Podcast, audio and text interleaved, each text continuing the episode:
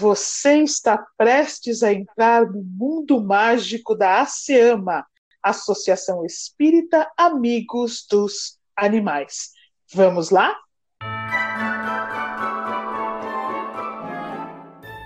Uma coisa muito estranha estava acontecendo no jardim da casa dos super-irmãos. Cada vez que os irmãos estavam brincando no jardim lateral, os brinquedos sumiam, como num passe de mágica. Primeiro foram as bolinhas de gude, depois um carrinho de controle remoto. Qual será o próximo brinquedo que irá sumir? Dudu, vamos jogar bola no jardim lateral? De jeito nenhum, Bibi. Lembra que nossos brinquedos estão sumindo quando brincamos nesse jardim? Dudu, será uma ótima oportunidade para desvendarmos o que está acontecendo no jardim. Hum, isso é verdade, Bibi. Vamos colocar nossos tênis e pegar nossas lupas. Assim jogamos bola e investigamos a área. E os irmãos foram jogar bola no local onde os brinquedos estavam sumindo. Depois de um tempo, a bola correu para o fim do jardim e simplesmente desapareceu. Ah, não, minha bola favorita não. Vamos vasculhar a área, Dudu. Pegue sua lupa, mas vamos resolver esse mistério agora. E as crianças correram com as suas lupas em direção ao local que a bola havia sumido. Reviraram as folhas secas que estavam lá e encontraram um buraco no chão. Veja, Dudu, encontrei um buraco. Dudu deitou no chão, esticou o braço até onde deu, mas nada de sentir a bola. Miau! Vou entrar nesse buraco e recuperar sua bola, Dudu. Quando Nina estava quase pronta para saltar dentro, Bibi se jogou na entrada do buraco e disse: De jeito nenhum, Nina!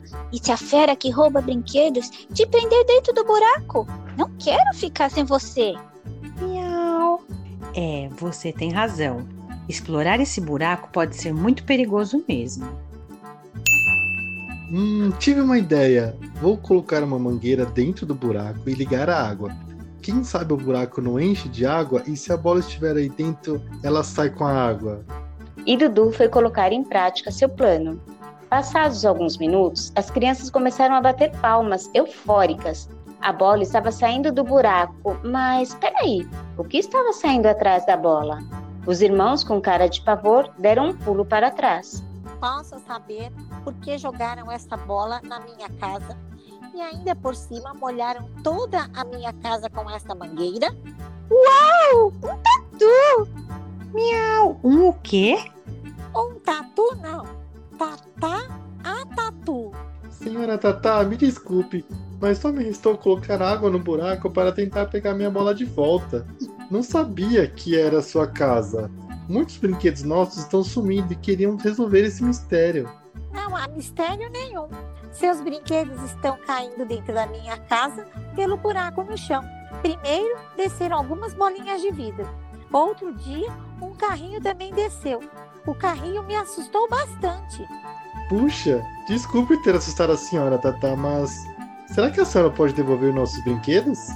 Claro que posso. Eles estão ocupando boa parte da minha casa. Enquanto ela falava isso, foi descendo para o seu buraco. Saiu empurrando as bolinhas de gude, o carrinho e uma meia. Ué, como a minha meia listrada foi parar na sua casa?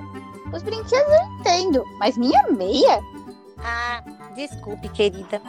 A meia se enroscou nas minhas patas quando eu estava andando no jardim da frente outro dia. Estava andando muito rápido, pois umas pessoas, quando me viram, disseram que minha carne é deliciosa. Fiquei apavorada e fugi. Hum? Como assim sua carne é deliciosa? Sim, amiguinho. Algumas pessoas caçam tatus para comer. Mas como eu em breve vou ter meus bebês, achei melhor fugir e me esconder na minha casa, que é uma toca debaixo da terra. Bebês tatu? Ouve direito. Ai, nem acredito que teremos filhotes de tatu morando debaixo do nosso jardim. Menos empolgação, Bibi. Não se preocupe, senhora Tatá. No nosso jardim, você e sua família estarão seguros. E vamos tomar cuidado para que nossos brinquedos não caiam na sua casa. Podemos conhecer seus filhotes quando eles nascerem? Hum, miau. Claro que sim, Bibi.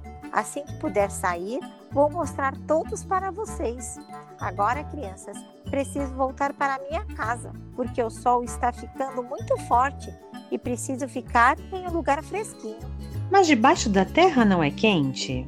Não é não, amiguinha. A temperatura lá é sempre agradável. Quando está muito quente aqui fora, lá é bem fresco. Quando aqui fora está muito frio, a temperatura lá é morna. Minha pele é muito sensível ao frio e ao calor. Por isso vivo muitas horas debaixo da terra. Só saio mesmo para procurar comida. E depois de se despedir de todos, a futura mamãe Tatu voltou para sua casa. Dudu, vamos fazer uma oração conforme nos ensinou a mentora Clara. Preste agradecendo a Deus por ele ter escolhido nosso jardim como a casa dessa família de tatus. E as crianças, em uma oração comovida, agradeceram a Deus por, debaixo do seu jardim, uma mãezinha tatu estar se preparando para receber seus filhotes. Pediram também que Deus a protegesse das pessoas que quisessem feri-la. No fim da prece, quando as crianças abriram os olhos, viram a mentora Clara que estava acompanhando os pequenos na oração. Estou muito feliz que vocês recorreram à prece como gratidão pela nova moradora do jardim de vocês. Crianças, a prece não é apenas o momento de pedirmos por algo, mas também é o momento de agradecermos quando acontece algo bom na nossa vida. Sim, mentora Clara. Agradecemos, pois ficamos muito felizes com a ideia de termos bebês tatus em nosso jardim. Mas estou muito triste em saber que as pessoas matam animais tão indefesos e se machucarem ela, como ela fará para cuidar dos seus bebês?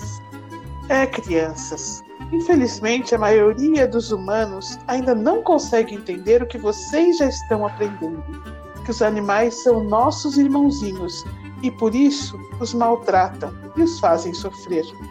Mas Papai do Céu conta com crianças como vocês para que isto mude no futuro. Vamos fazer deste jardim um lugar de paz e alegria para os animais? O que acham? Clara! O que acha, Dudu? Nosso jardim será a casa protegida dos animais. E assim, as crianças e Nina voltam a brincar de bola, felizes por conhecerem Tatá e por fazerem de seu jardim um lugar protegido. E aí, crianças, será que os filhinhos da Tatá ficaram bem? Será que gostaram da nova casa?